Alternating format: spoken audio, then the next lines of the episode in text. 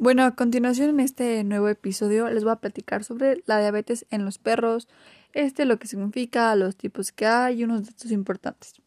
Bueno, ¿qué es? Esto es una enfermedad causada por la incapacidad del cuerpo de producir o usar la insulina, hecho que hace que el perro tenga niveles de azúcar en sangre demasiado altos. La diabetes en los perros es un problema bastante frecuente, ya que este se estima que pueden padecerla de uno de cada 500 perros. Bueno, en este caso les voy a platicar sobre un poco sobre la diabetes mellitus, que es la que le diagnosticaron a mi perrita.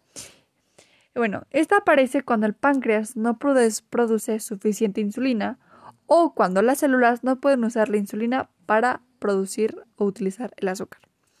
Bueno, en este caso les voy a platicar que existen dos tipos de diabetes. La tipo 1 ocurre cuando el páncreas no produce suficiente insulina y la tipo 2, en cambio, esta sucede cuando hay suficiente insulina pero el cuerpo no la puede usar.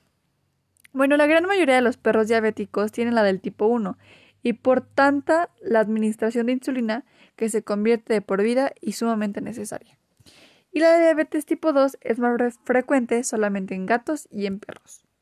Bueno, un dato curioso es que los perros más afectados son aquellos los que son de mediana edad o edad avanzada.